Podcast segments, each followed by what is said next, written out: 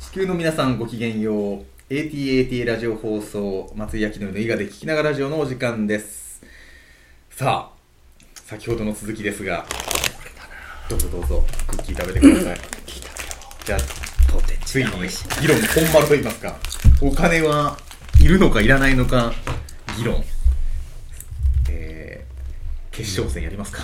決勝戦。ゴング持ってくればよかったですね。ゴング一応下にありますよね。カーン ねどうですか？お金犬飼さんいる派だったんですよね？いるいるって言いつつでもなんかいらなそうな話だったんで。なんだよと思って。僕もうちょっと怒ってるんですよ。うん。劣嘘ついてるな。今劣勢ですか？劣勢ですね。だいぶ負けそうな。えー、お金いるじゃないですか。でも分かるんですよ。いるっていうのも分かってもちろんその将来の備えとか、まあ、もしもの時のためっていうのはもちろんあると思うんですけどでも多くの人はそのために日常を子にして働くじゃないですか、それとどっちが緊急の時のためと日々を不幸せというと失礼ですけど無理して生きるか。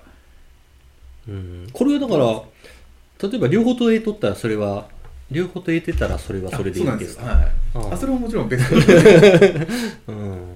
そうね。だから時間もお金僕ももそんな貯金はしないですけどでもどっちかというとそういう考え方なんですよね得れるんやったら得れ得ときますけど、でも無理しては働かないですね。うん。いや本当にだからね俺松井さんが働くなっちってから働そんな命令で言ってない。ですい内田さん働きすぎですよって言われてからあやそれはあそうだれなんですよ。と思って。僕忙しい人見ると誘いにくくなるじゃないですか、うん。声かけにくくなる、はいはい。だから内田さんには声かけたいから内田さんもう働かないでください。また働く必要ないじゃないですか。その通りですよね。う。ん。はいそうなんですいやでもねここが本当に矛盾してて松井さんが働かなくていいですよって言ってから収入は上がるわけよ。これが。でもそうそれも僕の中で理論としてはあるんですよ、これがね。はあ、うん、でも俺はお金好き。だけど松井さんの言っとることもめちゃくちゃわかる。ってなってあじゃあそういうふうにお金稼いだらいいんだってなったら収入は上がるわけよ。で使える時間が増えるみたいな。そうなんですよね。そう使える時間が増えるっていうことはあの要はお金ってあの時間じゃないですか。ほぼイコールじゃないですか、うん。で時間を得るためにお金を使うことってめちゃくちゃ多いと思うんででただお金から時間を買うことが多いんですよね。うん。だからみんなお金が時間につながると思ってるんですけど、これんディベートなんでなんかメモされると劣勢がすごいアピールされるんですよ でもこれ逆で時間を持ってるとお金も得やすくなるんですよね。うんもうそれこそあの変な才能とかじゃなくて時給っていう考え方でもいいと思うんですよね。はい。あの時間がその人めちゃくちゃあれば時給でお金稼げるじゃないですか、うんだから才能がなくても時間を持てばお金も楽に稼げるって思うんですよね。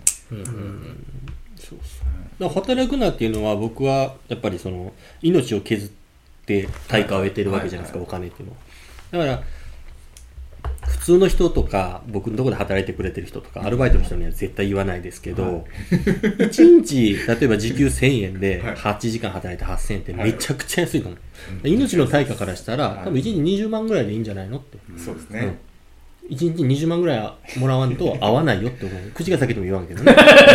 この音声なんとか届けましょう。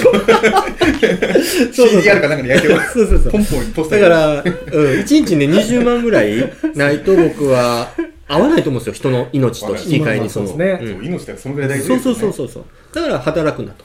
うんで、俺も働かんと。そんな安売りしないと、自分の命は。だって僕、18かまあ20歳ぐらいの頃カラオケ屋さんでバイトしてたんですけど、その時僕はフリーターでそこだけしか働いてなかったんですけど会社員で終わってから夜来る人いるんですよ、はいはいはいはいはい。女の子とかでももっとお金が稼ぎがいるからでもそれで体悪くして医者に通ってでまだバイト続けてるんですよ、うんもう わけわからんですよね。命も削ってお金もなんか儲かってんのかうん。逆に減らしてるのかわかんないようん。だから働くなっていうのはもうぜめっちゃわかりますね、今俺は。そんな人多いんですよでもね。本当に、そうそうそう。うん。だから俺もね、朝何って言ったらネットフリックス一本見て、ジム行って、で、風呂行ってみたいな。で、サックス吹いて、で寝るみたいな。だけどそれはやっぱりそのスキームを作ったりね。そうですいろんね。な。うん。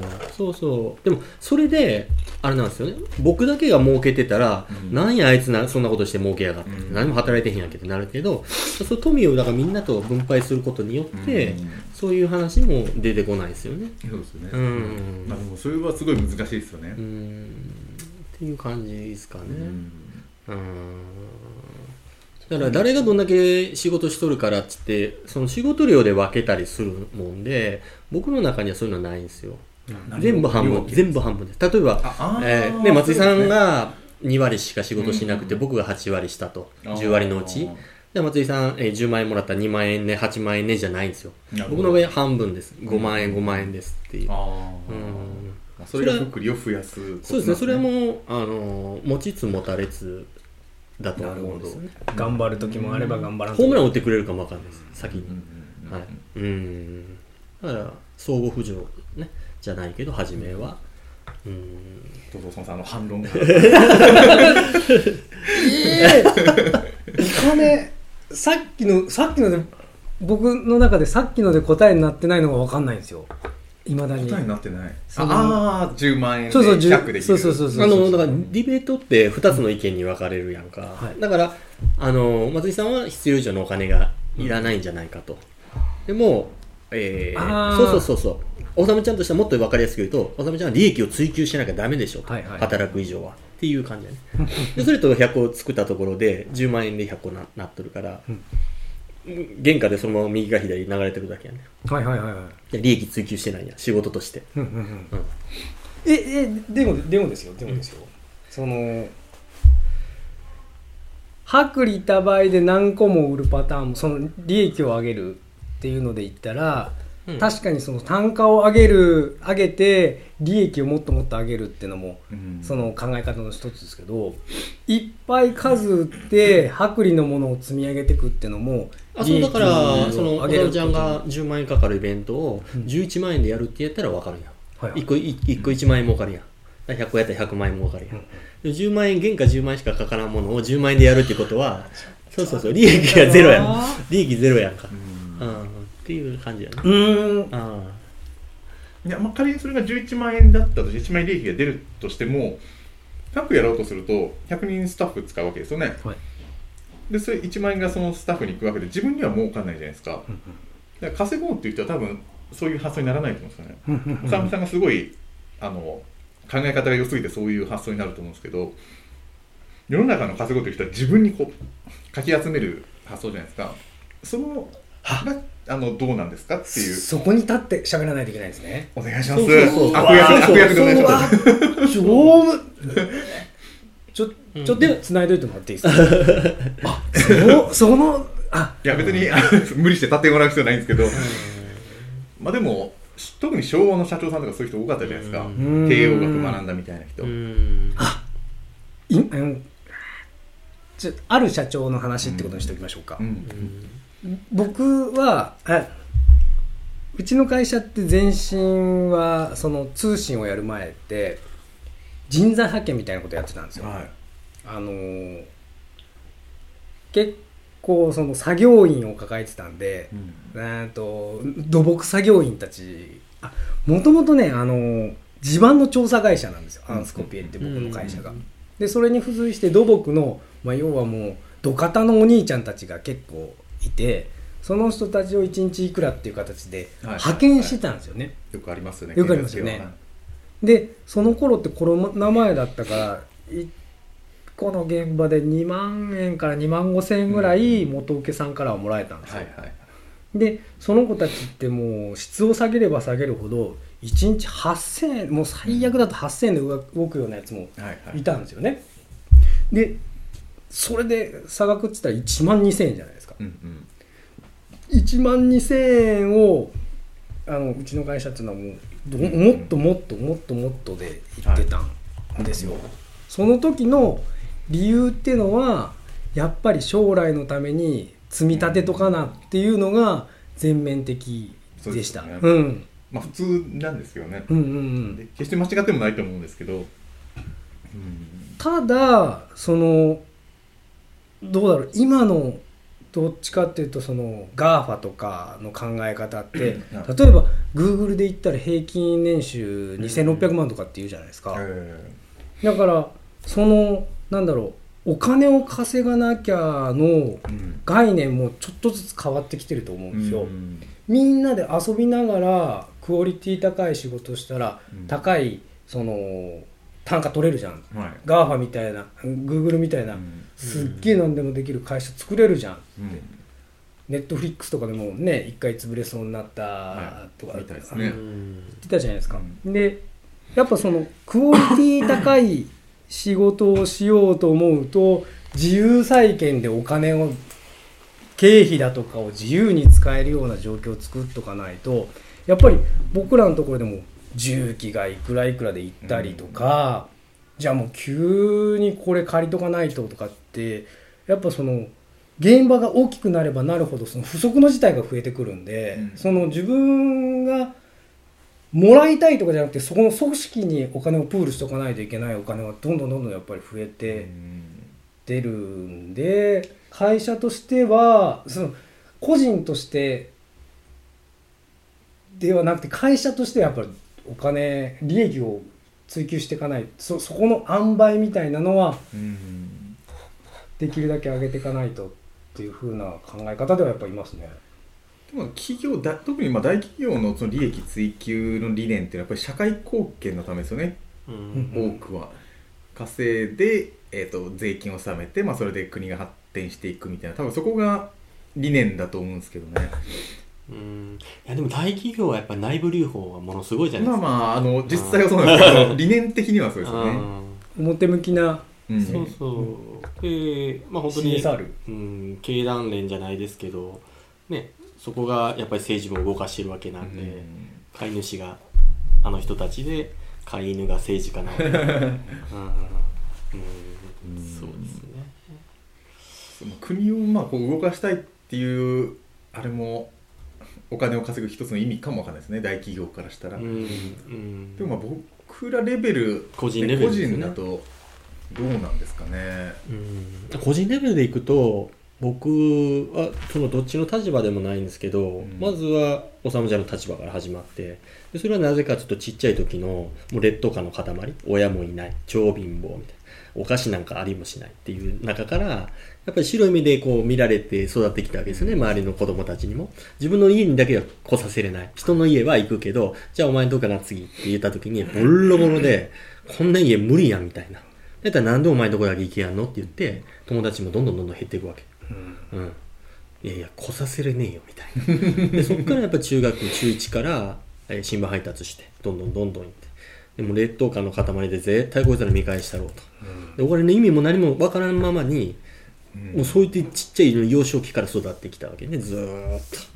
である程度やっぱ稼げるようになってどんどん稼げるようになって俺ら見たことかと。ね。勉強の頭じゃないや地頭なんだみたいな感じでガンガンガンガンガンガンいってうわーっといってで初めはあいやいのやいの周りのやつらも言うとでもそこも飛び越えてどんどんどんどん行くともう言いもしやんという形になってまあまあとこまで行ったら今度ね逆に不干渉になる。金儲けに対して。勃起しないなみたいな。これ放送放送禁止用語じゃないですか、ね、全くない。そうそうそうそう。不干渉不干渉になる何に不可なんですか？稼ぐことにそうそうそう。お金に対して不可。喜びがなくなる、うん。でもそれってナチュラルに戻ったってことですよね。ナチュラルにだからも戻ったんでしょうねこれがねやっと、本来ナチュラルはそうですもん、うん。だって今ってあ異常じゃないですか、うん。急に例えば内田さんが僕に100万円くれるってなったら、あーってなりますよね、うん。でもよく考えたらただの紙切れそう100万円コピはい。ー用紙をもらうと何が違うのくらいの感じじゃないですかね、コピーしてる場所が違うだけですよね造幣局っていう。方向性が全然違うんやけどゴールが一緒っていうのは俺と松井さんがそこなの、うん。だからグーンって回ってこうこう行って そうそうそうそう。だから不干渉になるからたあの喜びも何もないのよ。だから仮にね一応稼いでます。これが10億になってもっと喜ぶかって言ったら多分喜ばんのよ、そうなったところで、うん、だって買えるもんってほとんど変わらんでしょ？1億でも。10億でも。稼がなくていいんですかね？数がいいと思います。いや不干渉になるから不干渉になった時のデメリットもあるなと思う。やっぱりそこのとこまで行くまでが一番楽しかったなっていう、ああ、僕今が一番楽しいと思う、そうそうそうそうそうそう。えじゃあ稼がない方がいいじゃないですか。稼がない状態をずっと続けた方が今が一番ならほらほらほらほら。違うんですよ。その稼がないくていいんじゃなくって、はい。稼げる自分稼げるようになっていってる自分っていうのを自覚できてるから楽しいっていうんですか。うん、えでも稼いじゃあ稼いだら、い。不幸せになるってことですよね。今が一番。だってか稼いでそこまで稼いでみたことないから分かんないです。あそう僕は前あのバーベキューさせてもらった時に勇さんが言われてた言葉で引っかかったのはそれなんですよ。あの俺は稼いだことがないからいっぺん稼いでみないとあの分からないことがあるよく覚えてますね。僕めちゃめちゃそれをね、はい。結構いろんなところで話して、あのすごい引っかかったっていうのはいろんなところで話してるんです。いろんなとこで。あれは違うあれは違う。ディスってるんですよね。覚えてる。別にあのそんな変な話はないんですけど普通の話なんですけどあのなぜお金にだけ、あのその発想を作るのかっていうのが僕の疑問でじゃあ、えー、さっきホンダが出たんでプロのサッカー選手にならないとわからないことがある。はい。プロのバスケットボール選手にならないとわからないことがある。プロレーサーにならないとわからないことがある。学者にならないとわからないこといっぱいあると思うんですよもう無数に、でもなぜかなぜかほとんどの人はお金持ちにならないとそこの境地に立てないって思ってるんですよね、なんでお金だけ達成しなきゃいけないのか。そこはやっぱね価値の交換のあ中心だ。価値の交換先の数が無数にありますもんね。あお金だけ。ものすごい価値との交換がすごくできるじゃないですか。うん。換金率がいい。えかうん。あ物とな何かとこう価値と変えようとした時に、うんうん。そこの多分選択肢が無数にあるんだと思うんですよねお金っていうのが。多分。でもやや幻想じゃないですかね。交換。例えば野球になったら他の交換えっとなんだろうボールの握り方の技術とか、肩の強さとか、うん。それをお金じゃ得られないじゃないですか結局でいろんなものはそこで得られると思うんでうん。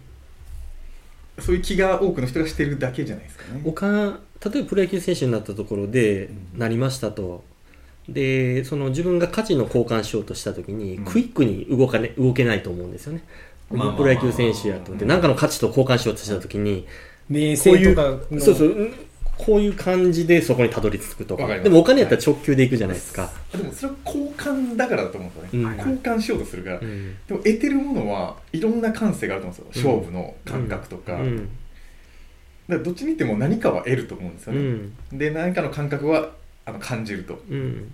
いやで僕は変わらないと思うんですよね。うん。あの気持ちは気持ちというか多くの人がそう思うのは分かるんですけど、うん。うんでまあそこに本当に尽きてそういう価値観を持ってる人が多ければ多いっていうことですよね。世界中でみんながその価値観を持ってるから余計にってことですそうそうそうそういうふうになるんでしょうね。うん。そうでもそれってあの不幸を生む原因でもあるわけじゃないですか、うん。僕のテーマは結構そこが一番大きくてみんながお金を目指すと生まれてこの方もお金しか目指してませんっていう人はもう9割方になってるこの地球上じゃないですか、でそうするとそこから脱落する人がまあほとんどなわけでその人はどんどん不幸になるんですよね。あ俺は達成できなかった、うん。でいやいや待ってくださいよと。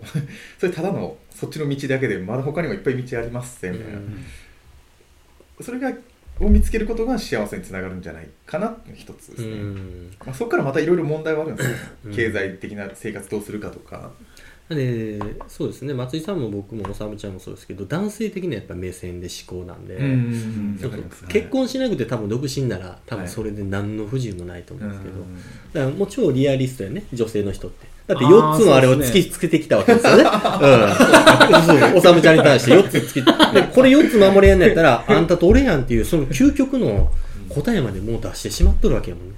男ってそんなんないやんそうですね。だから女の人って子孫繁栄でやっぱり子孫残してどんどんどんどん未来永劫続いていかなあかんから、うん。僕らより多分お金の感覚ってシビアやしそうですね。ものすごいと思うね多分、そうですね。やっぱその家族っていう単位になった時に、奥さんもいて子供たちもいて、やっぱり課長としてはその全全員が満足できる一番のフラットなところをこう求めない、うん。求めてる、ものはい。僕の場合もう自分が欲しいものとかうん。何車乗りたいとか何着たいとかどんなんでいたいとかってほとんどその自分自身の物欲だったり執着はほとんどないんで家族の総意、まあ、多数決じゃないですけど何が欲しい何々欲しいじゃあお金で換算できるねみたいな、その総意を集めた時にはい。お金がやっぱり一番そのかん、う、うん。ん円円っていうか、ま、マネー。マネーが。まあ、確かに内田さんがおっしゃったようにその女性的な視線視点で言うとあの、まあ、生命を守るっていうのが一番大事なものだとすると、確かにお金が家を建てれるし食料も買えるしっていうところで中心になり得るかもしれないですよね。じゃあお金はやっぱ稼いだ方がいいのかな？あれえ？もういいいいんすか？まあでもあの実際問題は多分そうなると思うんですよ。もちろんだから僕もお金にはもちろんあの稼ごうと思ってますしあのだからいろんな事業もやるんですけどななんていうんですかね。そのもっともっとをたどっていくとあの教育問題からいくとそそういうふうに教育されるからそうなるじゃないですか、まあ、本当に変な極端な話言うとあの畑を作ってれば食べ物には少なくとも困らないんで食べ物分のお金はいらないよねってなると思うんで、うん。で家を建てる技術がありますってなったら家建てるお金いらないよね。車作れる技術があれば車買うお金いらない、っうん。ていうふうにいろんな選択肢が本当はあると思うんですよね、あー。なんかそこに僕は立つとでもそれは自分で畑作るということは時間があかかるわけじゃないですか。はいはいでお金やったらその時間買えますよね、はいうん、畑作っとるそうそうそう。車作っとる時間をお金で買える。でその間自由に何が何かができる現現物がもらえますよね。そうだから 耕されただからそうですね。だから時間で僕何買ってるかってやっぱ時間あじゃあお金で何買ってるかって時間買ってますねそうですよ僕の場合。うん、うん、そうですそうそう時間を買ってやっぱ自由じゃないと嫌なんですよね俺。うん。うん。だから自由になるためにやっぱお金欲しいね。うん。うん。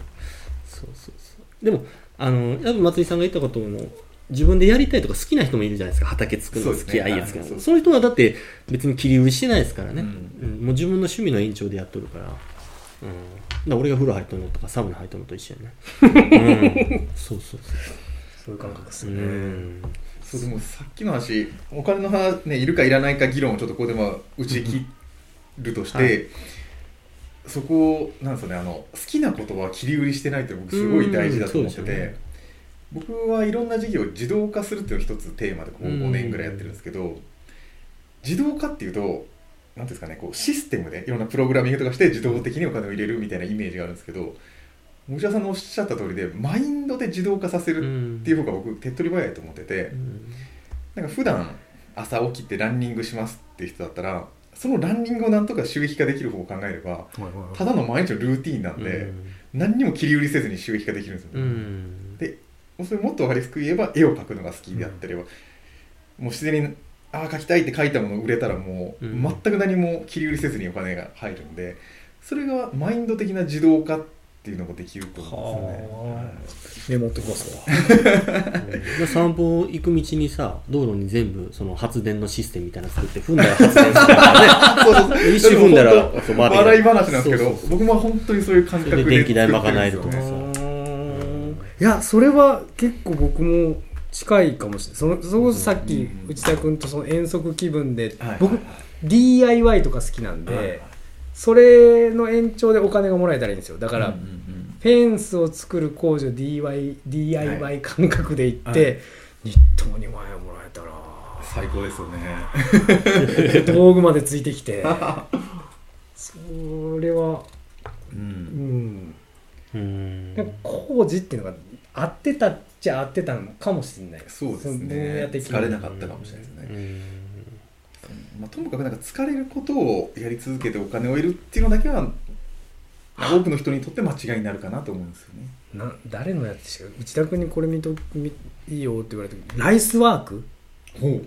食べるためにあ働くのは良くない。良くないよってうんうんうんうんそれその通りまあマインド切り替えればライ食べるためじゃなくてなんかやりがいだとかが見つけれてライスじゃなくできるのかもしれないけどやっぱりその食べるために働いてる人たちが多いは多いと思います、そうですよね。うん、世の中に。うん。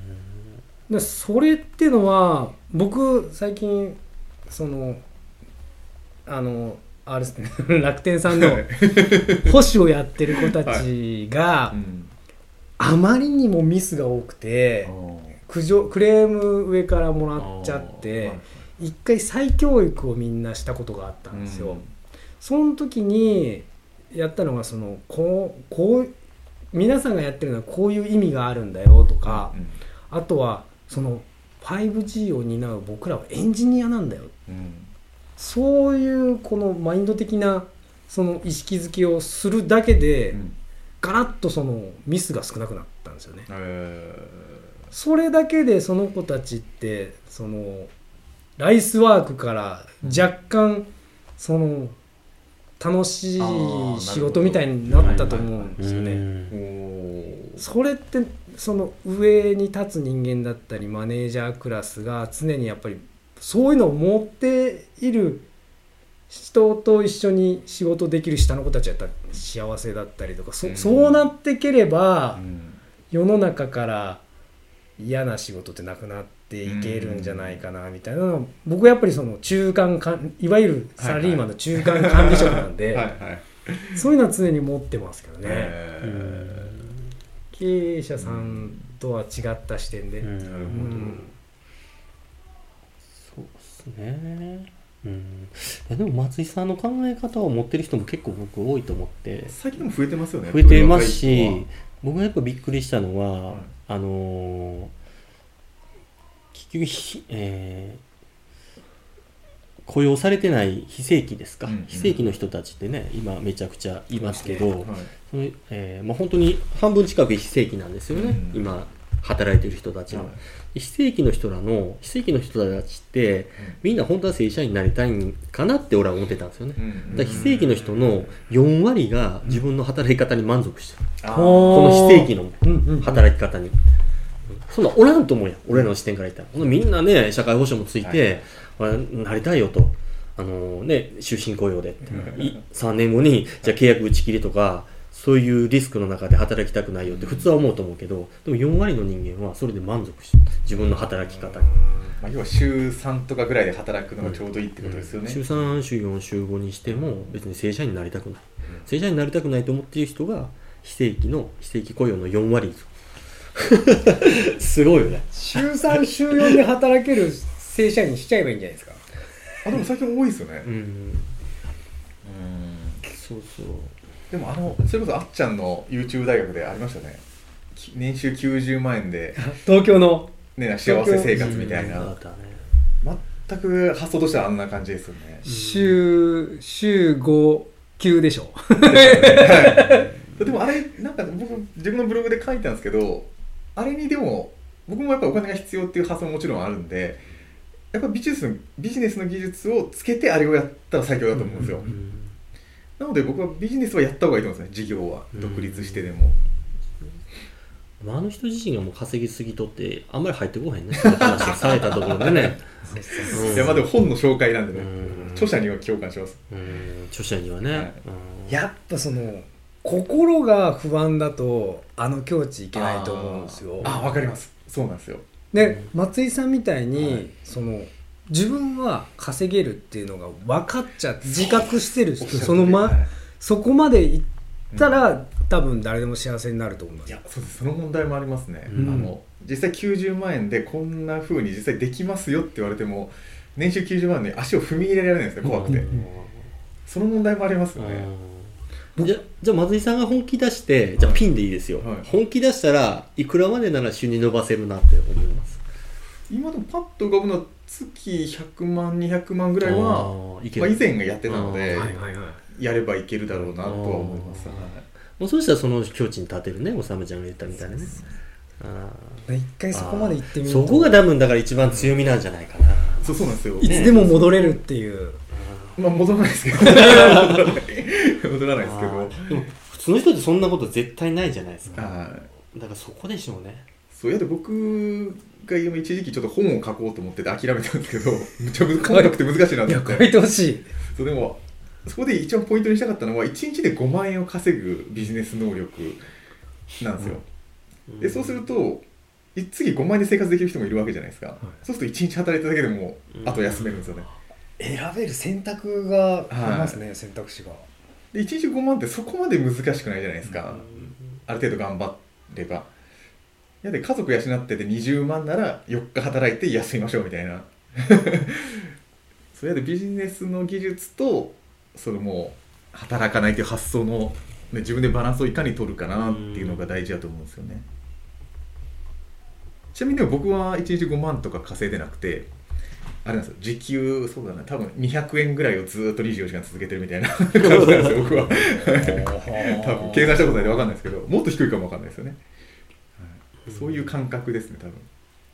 ずっと労務的とか税務的には24時間働いてるんですよね多分僕は、あのバーベキュー来たらお客さん案内したりとかも働いてると思ってないですけど形式上働いてるんで、はいはいはい、チャリンチャリンチャリンチャリン言ってるんですもんねチャリンチャリン言ってそんなあれ言い方がよくないですけど庭をねほうきで履いたりするのも一応仕事なんですチャリンチャリン言ってますよねチャリンチャリンってほうきあるんですよね1円とか5円玉しか飛んでないですよねそういう感覚ですよねあ30分超えてありがとうございます有意義なお話ありがとうございました、じゃあ一旦切らせていただきますじゃあたまにはちょっとエンディングしっかり喋ろうと思いますえー番組からのお知らせです。松井明典の伊賀で聞きながらラジオではゲスト出演していただいただける方を募集しております、えー特に基準もありません。何者でなくても構いません。私とあの楽しいお話をしていただける方がいらっしゃいましたら、ぜひお声掛けください。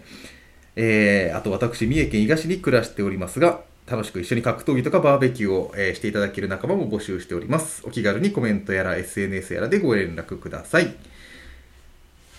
えーあ、あとあれだ。この番組では皆さんからのお悩みやご質問を募集しております。初めて言った。あのーそう、ご質問とかが集まったら、このコーナーを作りたいんですよ。うん教えて内田先生。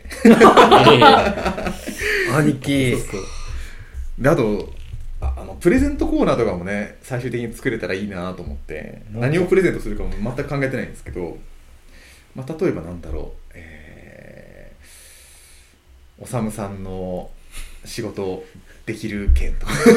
よくわかんない。欲しいっすか？欲しいっすか？